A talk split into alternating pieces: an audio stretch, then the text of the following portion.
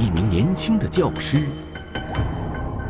他是一名离异的男子，相恋不成，年轻教师命丧男友之手，千里抛尸，驾车闯卡，最终难逃法网。深夜迷途，天网栏目即将播出。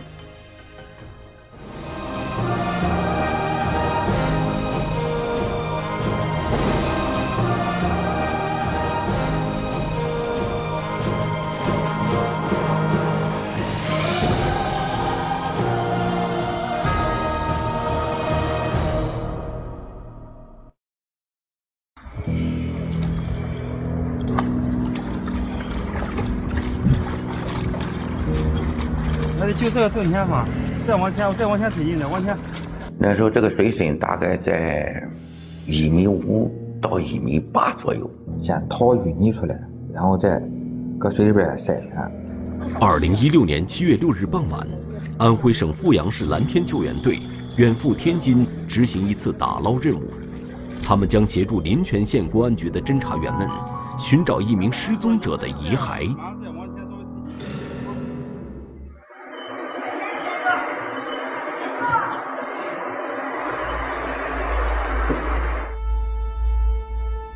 二零一六年六月十一日晚上八点半左右，临泉县一所中学的教师李某华独自一人离开了学校。此后，他便与家人失去了联系。我妈给他打电话就是一直关机。从十一号晚上到十二号，李某华的电话一直打不通。因为一直联系不上女儿，李某华的母亲急忙联系学校。校方反馈说。李某华已经一天没去上班了，而且也没有履行正常的请假手续，就直接到学校里面去，然后到他宿舍里面，到他那个班里面去找，然后都说没有看到。李某华毫无征兆的与家人失联，这让他母亲的心里有了一丝不祥的预感。六月十三日一早，在家人的陪伴下。李某华的母亲来到新城派出所报案。当时李某华所在的这所学校呢，是一个寄宿式的学校，正常情况下那天肯定是在学校的，不是放假。警方随即展开走访调查工作，在李某华的宿舍，民警发现了异常情况。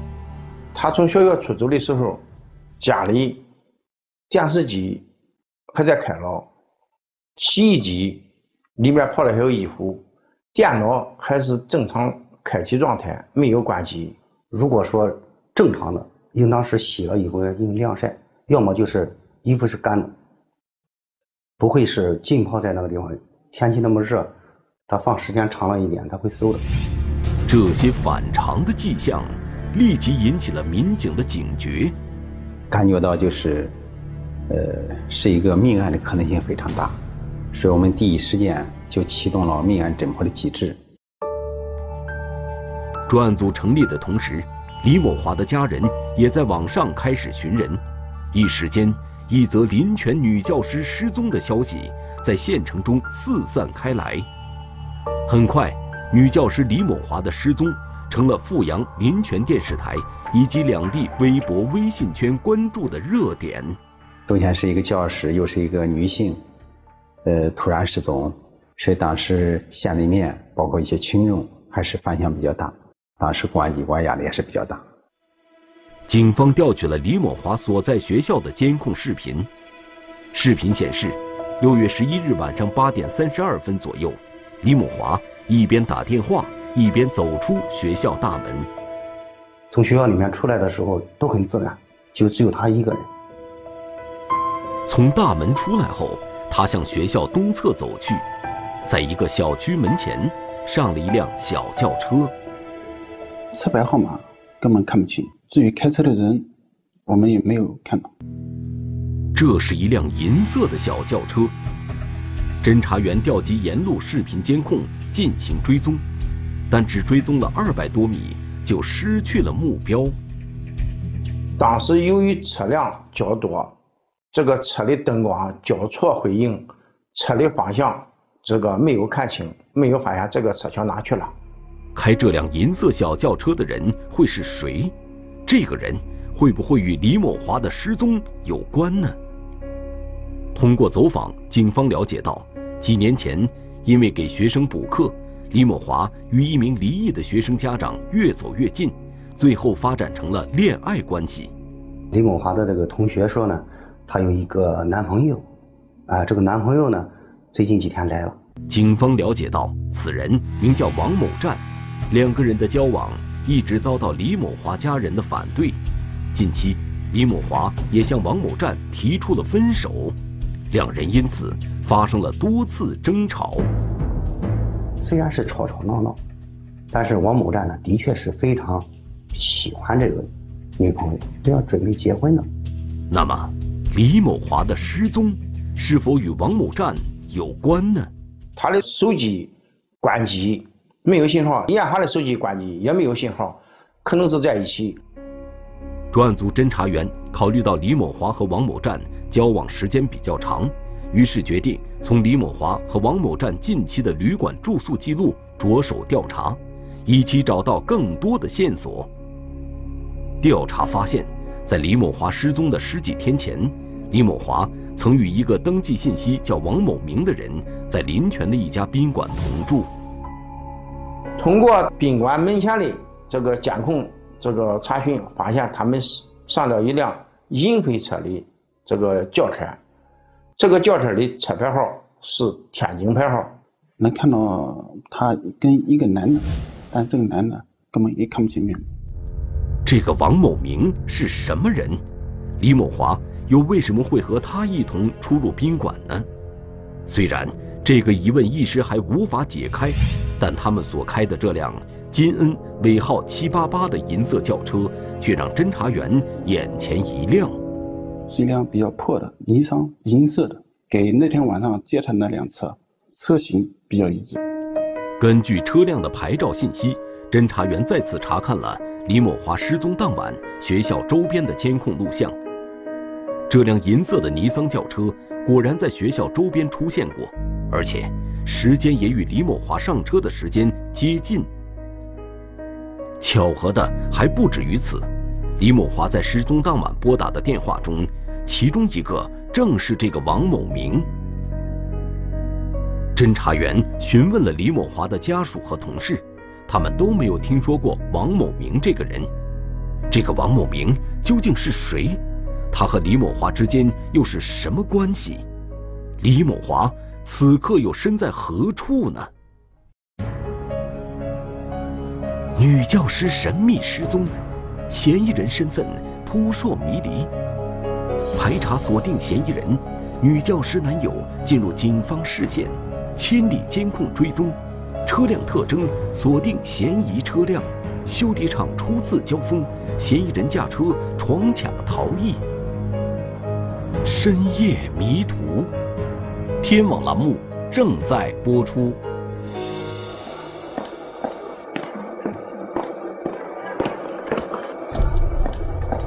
二零一六年六月十一日，安徽省阜阳市临泉县的女教师李某华突然失踪。警方通过李某华在当地一家宾馆的住宿记录，锁定了一名叫王某明的嫌疑人。侦查员赶赴天津，对王某明展开调查，而调查的结果却是，此人不具备作案嫌疑。本人当天在天津，没有作案时间。王某明说，他不认识李某华，也没有到过林泉。至于住宿记录，应该是有人盗用了他的身份信息。虽然这条线索中断了，但侦查员在对王某明的社会关系进行调查时，却发现李某华的男友王某占竟是王某明的大舅子。顺着这条线索，侦查员猜测，冒用王某明电话及身份，在宾馆与李某华同住的人。会不会是王某占呢？我们后来就组织受害人的家人来的对照片进行辨认，经他们辨认，确定这个与李某华开房的男子就是这个李某华的男朋友王某王某占。由此，王某占身上的嫌疑迅速上升。王某占，临泉县白庙镇人，有两次婚史，有盗窃前科，曾多次入狱。幼年时，他随父母到天津打工，现常年活动在天津大港地区。同时，专案组侦查员对金恩尾号七八八的银色尼桑轿车进行了调查，这辆车竟然是一辆套牌车。自从这个李艳华失踪之后，这个车也就像进入大海一般，我们根本都不知道他现在在什么地方。此时已经是六月十六日，距离李某华失踪已经过去了五天。目前看来，要想找到李某华，首先要找到这个王某占。如果说，呃，没有被遇害的话，这个王王某占他肯定是知情的。如果说这个李某华遇害的话，这个王某占是有重大作案嫌疑。但是，由于王某占的手机关机，一时无法找到他的踪迹。专案组便派侦查员。赶到王某占家所在的白庙镇进行摸排。一个村干部在路边看到这个车在夜里十一点钟的时候进进到他的村庄，可以明确的知道这个车就是王某占的车，而且看到王某占在驾驶位上驾驶车辆，车里边的东西他具体没有看到。李某华失踪的当晚，王某占。会不会将李某华接回到自己家了呢？如果说李某华已经性命堪忧的话，那有可能就是在王某占的家里面，或者是遇害。我们到王某占的家里面去仔细勘察的过程之中，发现王某占的家里面非常的整洁，没有发现什么可疑的情况。这时，侦查员从村里小卖部的老板那里得到了一个信息。六月十二日早上五点多，王某占到小卖部来买过烟。他当时王某占开的车，然后车里面的音响放的声音很大。他当时还还很纳闷，就说王某占怎么这个时候起来那么早，然后就是说去买买这个香烟，然后就要开车出去。专案组根据侦查员反馈的信息，调取了六月十二日全县的监控视频进行排查。监控显示，六月十二日早上五点半左右，王某占独自一人开车经过姚集卡口后，一路向东，前往临泉县城方向。到县城前进路西段后，开始掉头。在田桥开发区桥头，他从车上下来，走到河边，往河里扔了一个东西。有一个身体后仰，手里面拿着一个什么东西，好像往外扔的这个一个动作，恰好呢。这个动作过以后，李某华的手机就再也没有信息了。我们判断，他那个动作是扔手机的动作。之后，王某站开车又掉头沿着环城坝子看守所前的马路直行，在杜庄加油站位置拐到幺二零省道上，回到白庙，从白庙镇往北开去。然而，从这之后，这辆悬挂金恩。尾号七八八的尼桑轿车就在视频监控中消失了。专案组随即将追踪范围从白庙镇扩大到邻省河南沈丘县刘福镇。侦查员发现，六月十二日下午一点多，一辆悬挂着金 K 尾号七幺八的银色尼桑轿车从河南莫陵上了大广高速，往河北方向行驶。通过车辆特征的详细比对。侦查员确定，这辆金 K 尾号七幺八的车和金恩尾号七八八的车是同一辆车。同样的一辆车，在同样的地方有刮擦，并且年检标志和保险标志所贴的位置，以及车前面它有一个一闪一闪的那个东西，像这样很多的唯一性的特征集中在同样一辆车上的时候，就可以锁定这样一辆车。虽然再次发现这辆车的地点已经远离车辆消失的白庙镇二十多公里了，但是在侦查员看来，明显的车辆特征就如同车牌一样具有可识别性。专案组立即根据这辆车的特征进行甄别，展开追踪。到一个省，把这个省的所有的高速公路上的卡口全部调了。我们看他，就说有没有从哪个卡口下。结果我们到了天津，又发现他是从天津下去。一路上，尽管王某站所驾驶的车辆先后换了四副车牌照，但侦查员还是根据车辆特征死死地盯住了这辆车。在天津警方的协助下，专案组侦查员发现嫌疑车辆从塘沽中心桥收费站南下高速后向西行驶。可是，在这个方向的下一个监控视频中，侦查员却没有发现嫌疑车辆的影子。专案组分析认为，两个监控点之间的五公里范围，可能就是王某站的临时落脚点。啊，那地方是天津属于外环了，视频追踪到那地方就非常难了。专案组并没有气馁，指挥前方侦查员兵分两路，一路在车辆消失的五公里范围内沿路进行查找，另一路。到天津大港区公安分局调取王某站以往涉案的相关信息，寻找更多线索。通过协查，侦查员发现王某站曾于2015年3月份多次在天津港盗窃柴油，而他盗窃时所用的车辆是在一个叫宋某军的修理厂维修。这个修理厂就在车辆消失的五公里排查范围之内。侦查员马上驱车前往这个修理厂进行暗中摸排。当侦查员驾车从这个修理厂门前慢速经过时，他们看到了一辆与嫌疑车辆十分相似的车正悬挂在厂内的修车架上。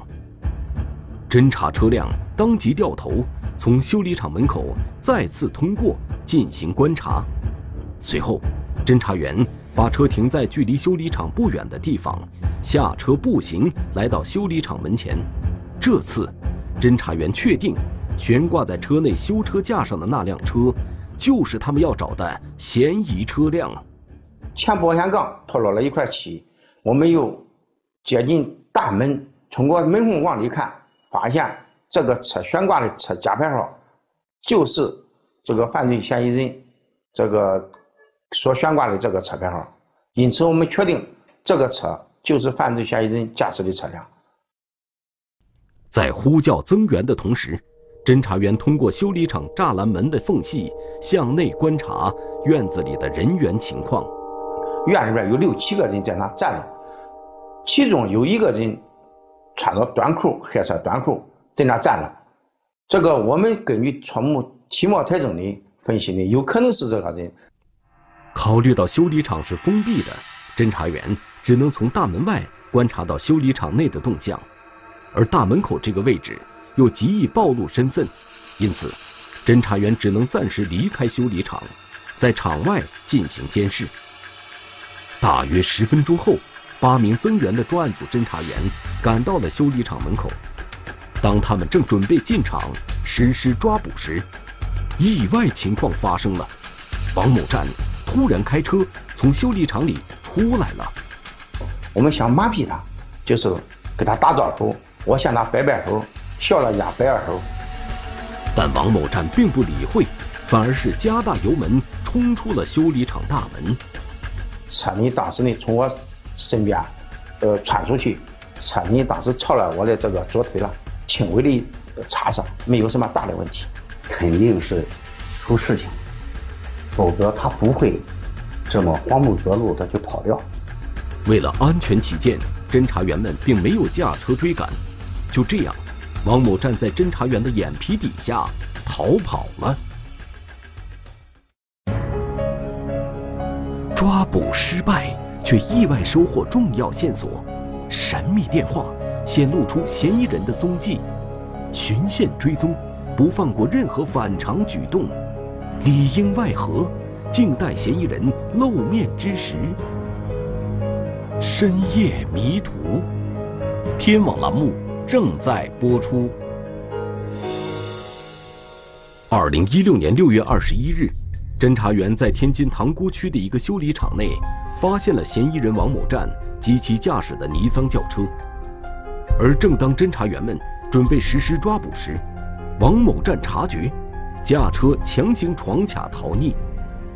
他开车一点都不减速。横冲直撞，把停在路边的这个电瓶车都撞毁了。我呢，在后边追的时候，害怕他在疯狂逃跑的时候别撞伤更多的人，所以我就安排不再追了。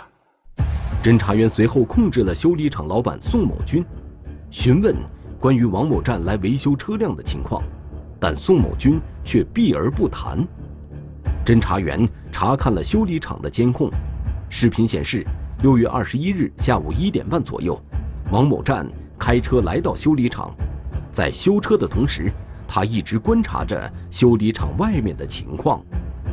在调集人员的过程中，他就已经察觉到我们已经来到了，反正他意识非常强。侦查车辆连续两次驾车经过修理厂大门，以及侦查员从大门外往里张望的举动，引起了王某站的怀疑。他迅速将车子从修车架上放下来，启动车辆从修理厂大门冲了出去。正当侦查员在修理厂内进行调查时，一名女子开车进了修理厂，她并没有注意到身着便装的侦查员。去了以后就问：“哎，王某站人呢？”哎，我们侦查员一听了以后，哦，知道他肯定是王某站的联系。宋某军身边出现了陌生人，这名女子突然发现状况有些不妙，就在她想掉头离开修理厂时，侦查员当场把她控制住了。这女的是他的情妇，因为他的车辆有点毛病，所以他到这个修理厂去修，修好了之后他就要走。孙某，天津人，与王某站是情人关系。据孙某反映，六月十八日晚上，王某站找到他之后，两人一起来到这家修理厂，修理尼桑轿车的轮胎和后备箱，但他并不知道李某华失踪的事。随后，在孙某驾驶的车上。侦查员搜出了王某站的个人物品，盗窃柴油用的作案工具，一万元现金，以及王某站的身份证和一个电话本。我们就考虑到，他肯定还会跟这个女的联系，肯定要想想着去拿回自己的这些东西啊。侦查员随即对孙某进行了布控，要求孙某将呼入电话通报给警方。没有一个电话打来，我们就要对这个号码进行登记。而且与犯罪嫌疑人的电话本上的这个每一个号码进行一一比对。六月二十二日，一个尾号为五五五三的号码拨打了孙某的手机，但是孙某并没有接听。这个号码他不认识，他不知道是谁的。通过比对王某站的电话本，侦查员发现了端倪，这个号码是他记录的最后一个电话号码，备注的名称是“建”。并且旁边还打了个五角星。通过我们查询，这个号码它是山东德州的一个号码，机主登记人是郭建。通过调查，侦查员发现这个郭某曾是王某站的狱友。发现这个郭建跟这个王文站在阜阳一起盗窃过，是他一个之前一个同伙。郭某现在居住在山东乐陵市，王某站从修理厂逃跑后，会不会投靠他了呢？与此同时。专案组又获得了另外一条重要线索。六月二十一日，王某站在天津与乐陵之间的一家街边超市出现了。在确定了街边超市的具体位置后，侦查员立即赶到这家超市，向超市老板了解情况。当时他穿的是一个黑色的这个上衣，然后一个黑色的短裤，他了穿了一双球鞋。超市老板反映。这个人是来打电话的。通过超市老板的描述，侦查员确定此人就是王某站。超市的经理说了，就是一副狼狈相。当时开车跑的时候，听到了一个车的声音非常响，他断定这个车的排气管弄坏了。王某站现在如惊弓之鸟，四处躲藏，这可能给后续的追捕造成更大的困难。他打了这个电话，当时也没给钱。说明身上就没钱，什么东西都没有。他走的时候什么都没带，非常慌张。专案组决定奔赴山东乐陵，通过郭某来寻找王某站的踪迹。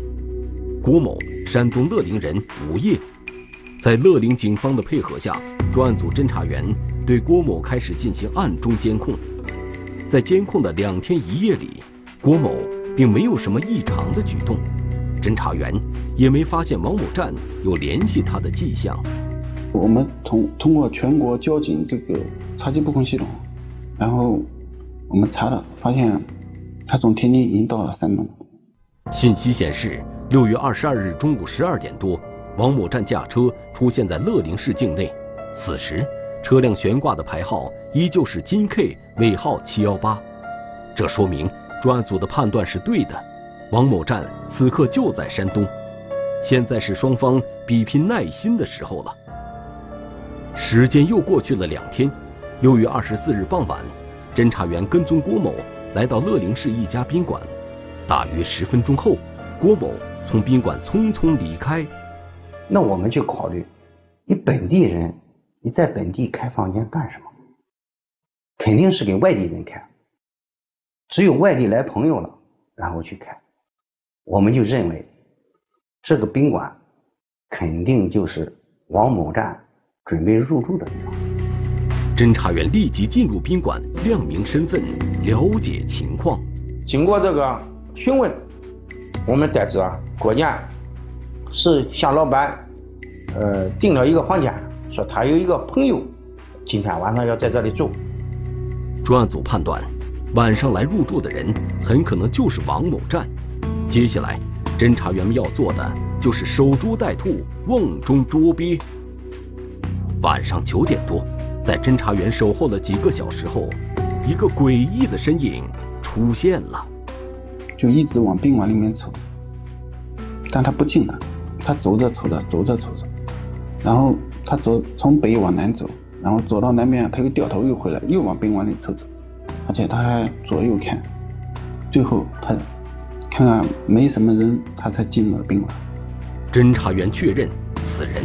正是失踪多日的王某站，目标出现，一场里应外合的抓捕开始了。看似正常的后备箱，却暗藏玄机。嫌疑人细微的举动，难逃警方火眼金睛。指认现场漏洞百出，说透法理人情，终获谜底。爱恨情仇，一念之间。一时冲动酿成恶果。深夜迷途，天网栏目正在播出。二零一六年六月二十四日晚上九点多，嫌疑人王某站出现在宾馆门口。等他进入客房楼道时，潜伏多时的专案组侦查员迅速将其控制。但王某站被抓后，始终闭口不言。甚至连所驾驶车辆的停放位置都不交代。后来郭建提供了一个线索，说他的排气管子坏了，他偷了一个车罩。侦查员连夜对宾馆周围开展排查，但始终没有找到嫌疑车辆。专案组分析，王某站既然是步行到宾馆，车辆停放的位置应该离宾馆不远，因此，专案组决定顺着王某站来的方向倒查。结果我们就发现他是从对面过来的，然后我们就往那个方向找。第二天的中午，排查推进到附近的村庄，在两处民宅的间隙处，侦查员终于发现了罩着车衣的嫌疑车辆。当时感感觉车非常干净，呃，车座位，呃，包括操作台、仪表台、驾驶座。等一些座位都是有重新更更换过的痕迹，嫌疑车辆的内外都已经全部清理，后备箱也被冲洗得格外干净，几乎找不到有价值的线索。正常车辆来讲，这后备箱冲洗太干净，应该应该是不是太正常的情况。技术人员继续对嫌疑车辆进行勘查，与此同时，对王某站的审讯工作也一直没有停止。当我们提到林宝华的时候，这个王某站。眼睛都在飘离，脑子都在思考，所以我们认为王某站肯定是知道林宝华他的下落的。观察到王某站这个细微的变化后，审讯民警决定转移话题，聊聊他与李某华之间的感情。当时我判断，他毕竟还是良知未泯的一个人。李某华这个女孩子，毕竟是他的恋人。他在心里内心深处，他是有负罪感的，是有可能因爱而生恨的一种激情式杀人。四个小时后，王某占的心理防线逐渐被瓦解，最终，他交代了与李某华因感情问题发生争执，一怒之下将其杀害的过程。这是我干的，是我杀害了。原来，六月十一日当晚。王某站到学校接李某华，回到了他临泉县白庙镇的家。十二日早晨五点左右，因为感情问题，两人再次发生争吵。王某站一怒之下将李某华杀害。因为对天津比较熟悉，思前想后，王某站决定把李某华的尸体拉回天津处理。一路上，为了逃避警方的追查以及监控录像，在上大广高速前，他将金恩。尾号七八八的号牌换为金 K 尾号七幺八的号牌，中途在高速服务区，他又更换过另外两个假号牌。在天津塘沽下高速之前，他又换上了金 K 尾号七幺八的号牌。通过拆解之后，在后备箱一个夹层里边，发现一根毛发和一个点状的扳机。呃，进一步对这个可疑扳机进行检验，确认它是李某华。王某站交代，到达天津后，他将李某华的尸体抛弃在大港区太平镇附近的一个垃圾场内。六月三十日，专案组押解王某站来到这个垃圾场进行指认，并寻找李某华的尸体。就在这烧的这边，车当时我停在这位置。七月一日，专案组调来了挖掘机，对垃圾场展开了全面的搜索。当天热浪翻滚，蚊虫飞舞。从清晨到傍晚，两台挖掘机几乎将垃圾场翻了个遍，也没找到李某华的尸体。如果说他的尸体在这里，是不可能的，因为尸体不论呃如何处理，它总会留下痕迹。而站在一旁的王某站，则始终保持着沉默。当时一直要烟抽，一直一直在抽烟，当时也是。情绪不不是很稳定。对于王某站的表现，专案组感觉到他似乎在有意隐瞒着什么。但无论警方如何询问，王某站又以沉默相对。无奈，七月二日，专案组只得先将他押解回临泉。他除了这起杀人案之外，他还有其他的盗窃案件啊。然后呢，我们是以小案带大案，就是不提闭口不提这个命案的事儿。然后在破这个案件的过程之中。他自己就已经喘不住气了。七月四日，王某站终于承认，之前他提供给警方的是错误信息。真实情况是，六月十八日，他将李某华生前的衣服和其他物品扔在了垃圾场，随后将菜刀、铲斧等作案工具和尸体分别抛入天津滨海新区于庄子水库与黑珠河西南侧的水沟中。得知这一情况后，专案组再次押解王某站前往天津进行现场指认。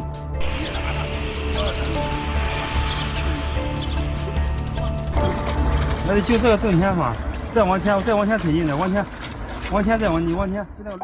根据王某站提供的地点，侦查员和阜阳蓝天救援队的队员终于在两条河道中。打捞出王某站杀害李某华的作案工具和死者遗骸。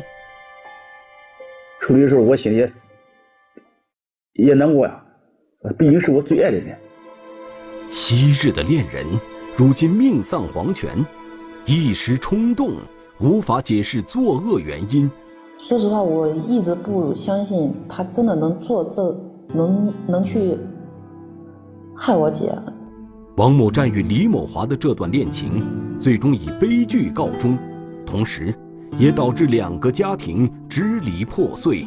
在日常的生活中，爱之切，恨之深。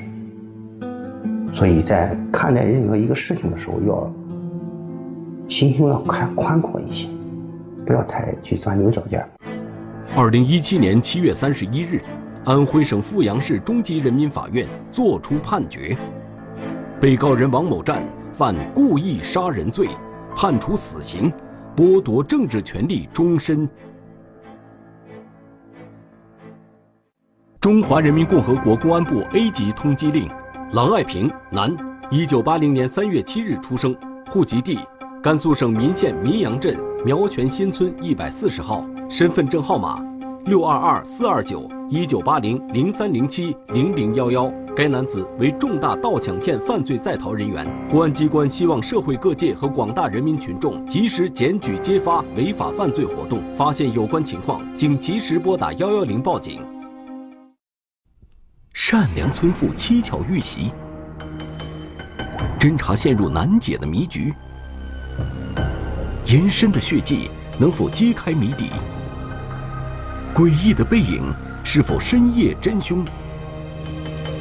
错综复杂的案情，怎样洞见光明？黑夜里的背影，天网栏目近期播出。